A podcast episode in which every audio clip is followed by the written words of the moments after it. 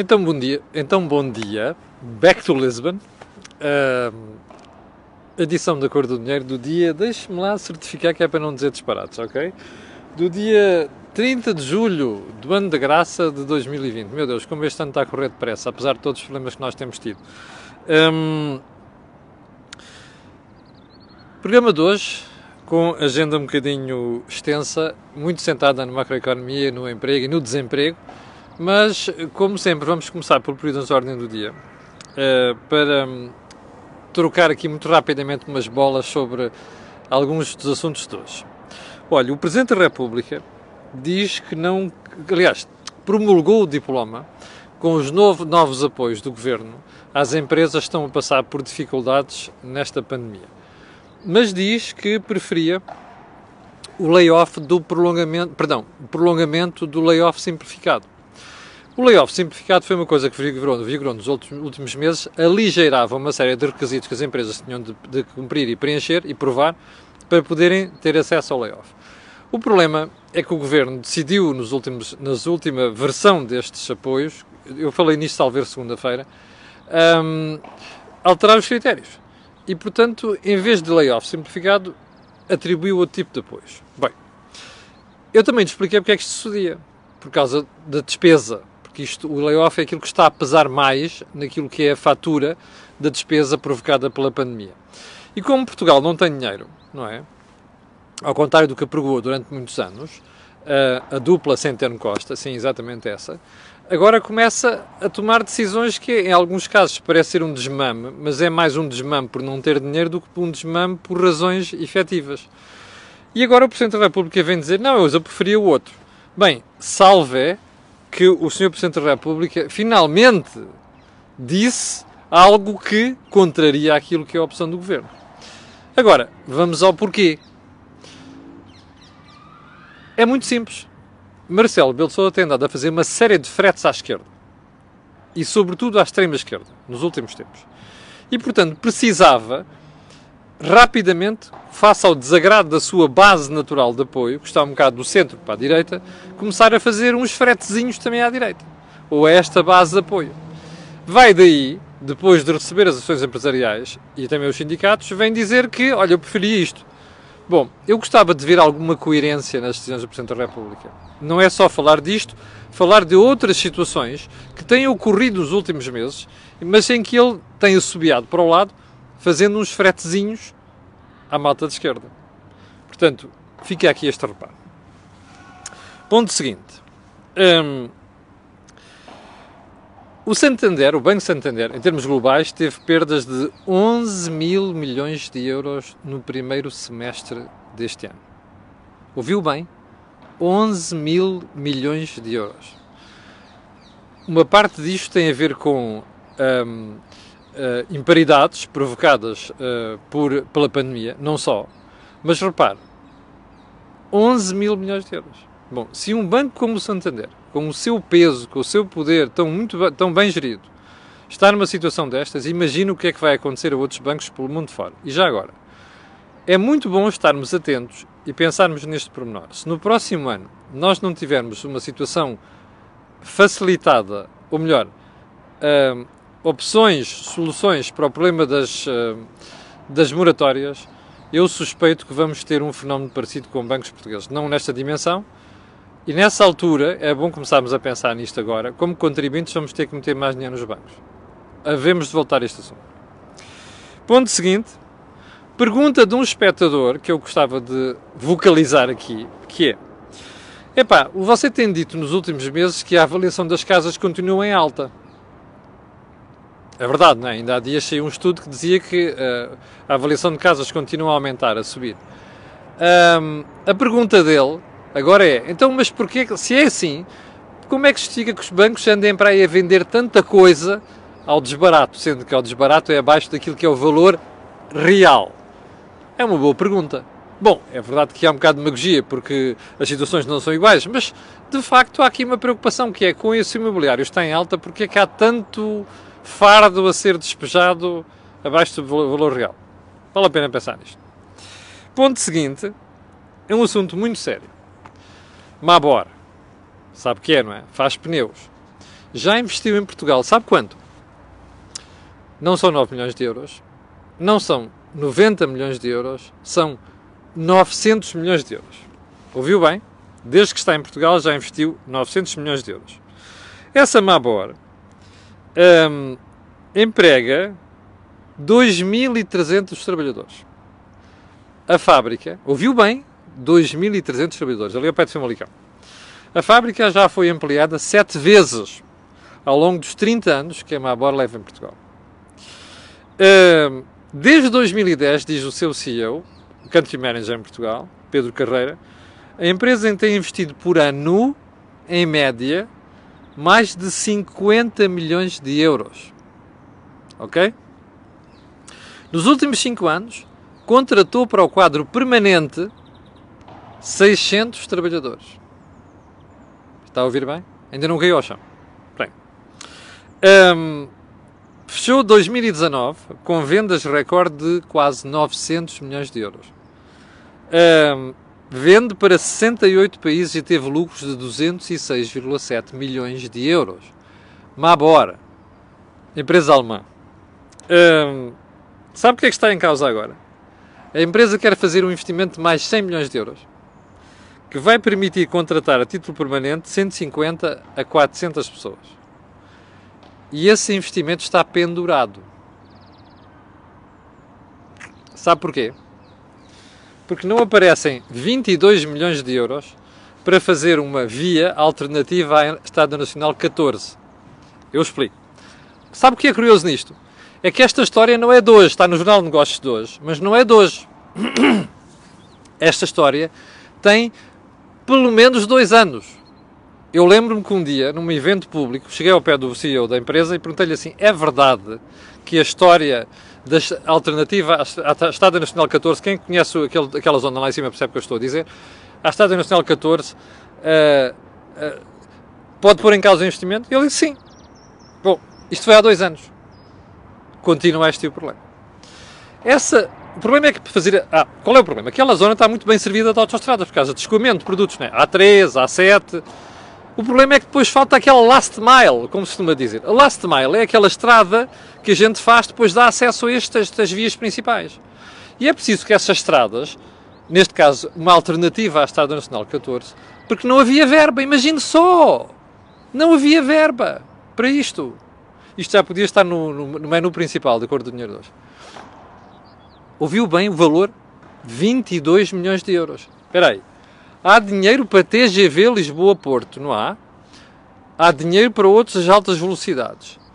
Há dinheiro para hidrogénios, não é?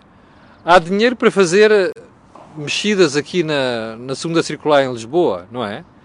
Há dinheiro para tudo e mais alguma coisa neste país. Não há 22 milhões de euros para fazer uma alternativa à Estrada Nacional 14 e propiciar um investimento de 100 milhões de euros da Continental Mabor?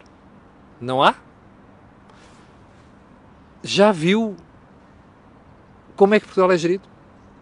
Bem, há dinheiro para tudo quanto é lobby. Há dinheiro para tudo quanto é obra pública.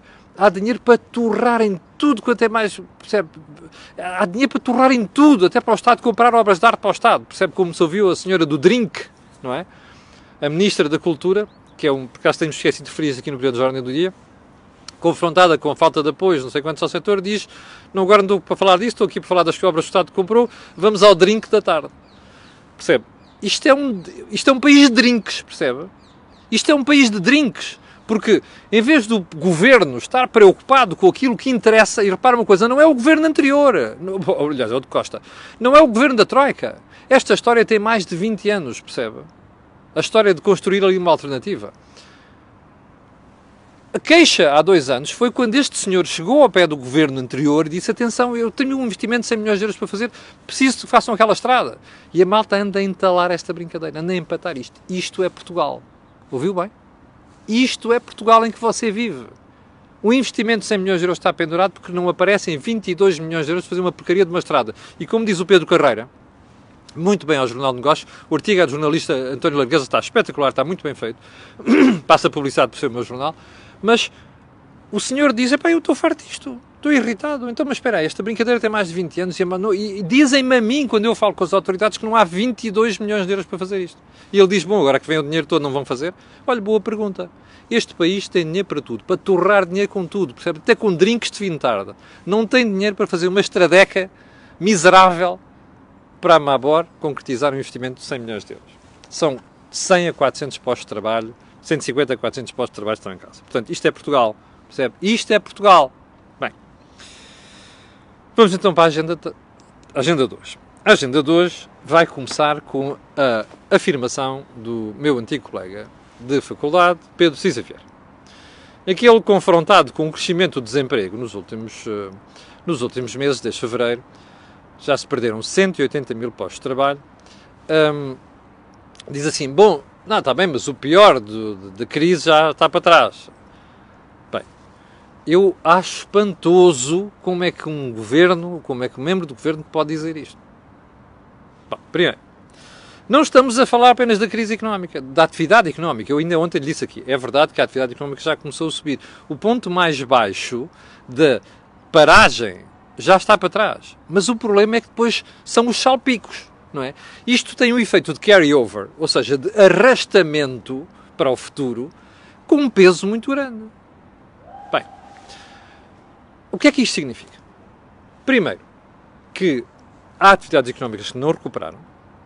Ainda hoje já alguém dizia que de, as empresas de cada quatro trabalhadores a, a, a, a, funcionar, há pelo menos um que está em casa. Em segundo, ninguém sabe muito bem o que é que vai acontecer lá fora. Em terceiro, agora há o efeito das falências. O que é que leva um ministro a fazer uma afirmação destas? Eu sei, ele não foi muito claro, mas eu sei o que ele queria dizer a atividade económica em si, a economia. Pois, mas o problema é que a economia não se reúne ao PIB, não se resume a PIB. Resume-se a tudo. Aliás, compreende tudo, abrange tudo. Entre o tudo está as empresas, as falências, os layoffs e o desemprego. Ora, o desemprego vai ser uma chaga em Portugal, porque os números de ontem apontam para perda de 183 mil postos de trabalho entre fevereiro e junho. Novamente vem aqui a retórica. O ministro diz assim: bom, é verdade que aumentou aqui eh, o desemprego, mas se vocês forem ver, o emprego até cresceu. É verdade, isto é positivo. Tudo indica que sim, não é? Pelos números que o INE divulgou. Mas o problema não está aqui, o problema está no desemprego. Repare, como diziam, dizem alguns jornais de hoje, a olhar para os números do desemprego, hum, nós estamos com uma perda de 50% de postos de trabalho criados em toda a legislatura anterior. Bom, é por isso que o ministro Pedro Cisa Vieira não se devia ter nadado tanto para fora de pé. Porque, repare, há duas situações aqui. Primeiro, esta perda de 50% de postos de trabalho em seis meses é, é muito indicativa, indiciadora da fragilidade da economia portuguesa. Se você for ver a França, a Alemanha, a Holanda, olha a Holanda, não é?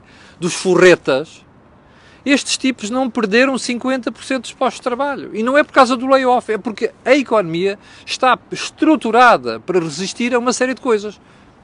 Maiormente, não estar dependente muito de um setor. O turismo em Portugal pesa 14% do PIB.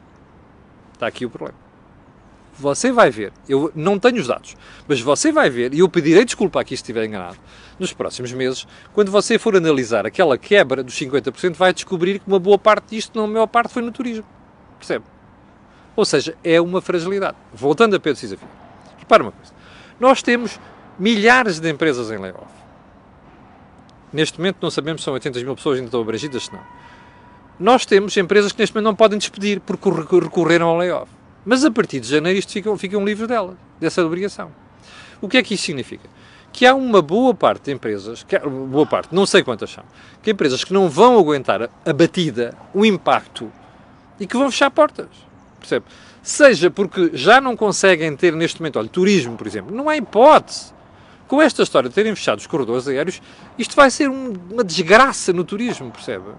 Em Portugal, no sul de Portugal, nas grandes cidades, na Madeira, há de ser uma desgraça. Portanto, as empresas não vão aguentar, não têm tesouraria para aquilo. E o Estado não os vai poder apoiar indefinidamente. Ora bem, esta malta vai para o desemprego. Era isto, nisto que o Sr. Ministro Pedro Silva Vieira devia estar concentrado neste momento.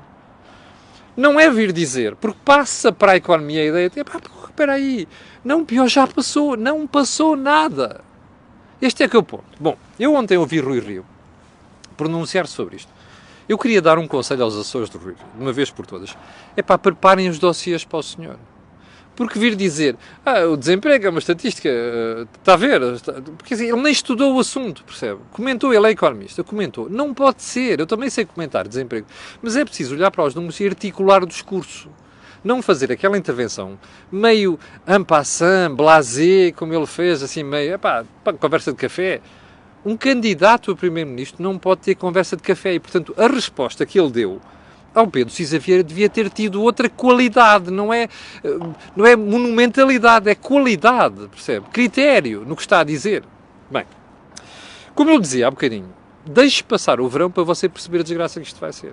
E quando vier aí o inverno, então no turismo, isto vai ser um impacto brutal. Ainda para mais, se confirmarem que vai haver ou pode haver novos fechos de fronteira e por aí dentro.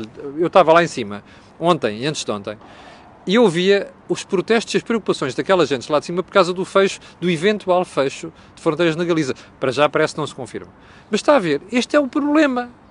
Portanto, vale a pena as pessoas, antes de dizerem as coisas desta maneira, para que tenham um bocado de critério e um bocado de cuidado ao dizer isto para o país, porque o, que, o máximo pode acontecer, às tantas é no verão ou daqui, no, no, outono, começarmos a ouvir as pessoas, para aqueles tipos são João Aldrabões. É? Olha que ele dizia que já passou, afinal não passou nada, o desemprego continua a subir. Bom, como se disse, como disse há bocadinho, o emprego está a subir, parece que sim, e ainda bem. Isso é o bom sinal de que há uma parte da economia que continua a funcionar. Eu suspeito que é a parte das exportações, que está a recuperar e recuperar bem. Bom, desemprego não é um problema português apenas, não. Se você for ver, na Europa já se perderam quase 200 milhões de empregos desde o início da pandemia. E isto devia nos fazer pensar. Percebe? Porque esta malta toda que anda com a coisa dos novos confinamentos e com uma série de restrições devia pensar nisto. Nós, europeus, vamos morrer de cura se esta brincadeira continuar.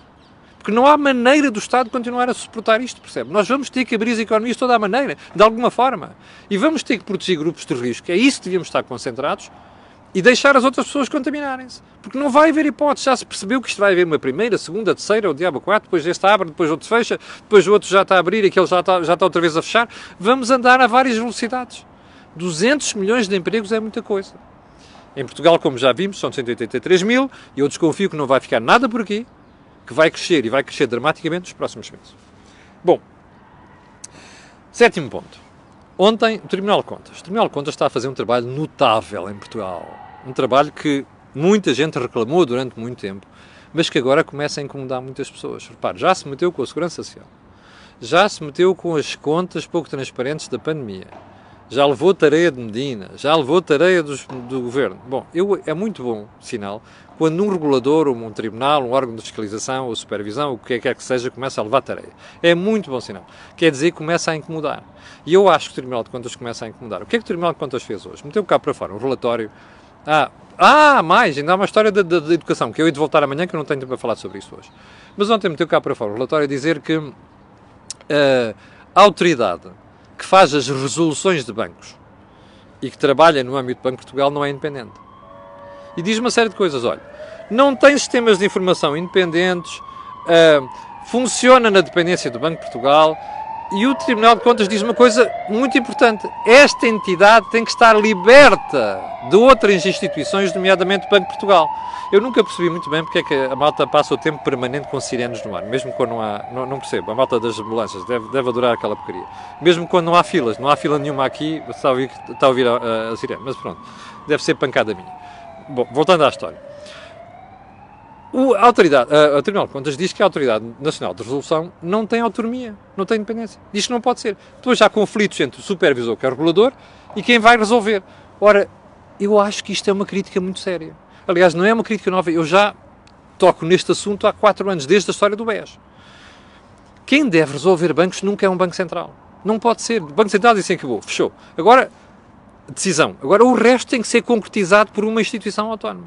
Bem, o que o Tribunal de Contas vem dizer é que o Tribunal, uh, a Autoridade Nacional de Resolução não tem esta independência.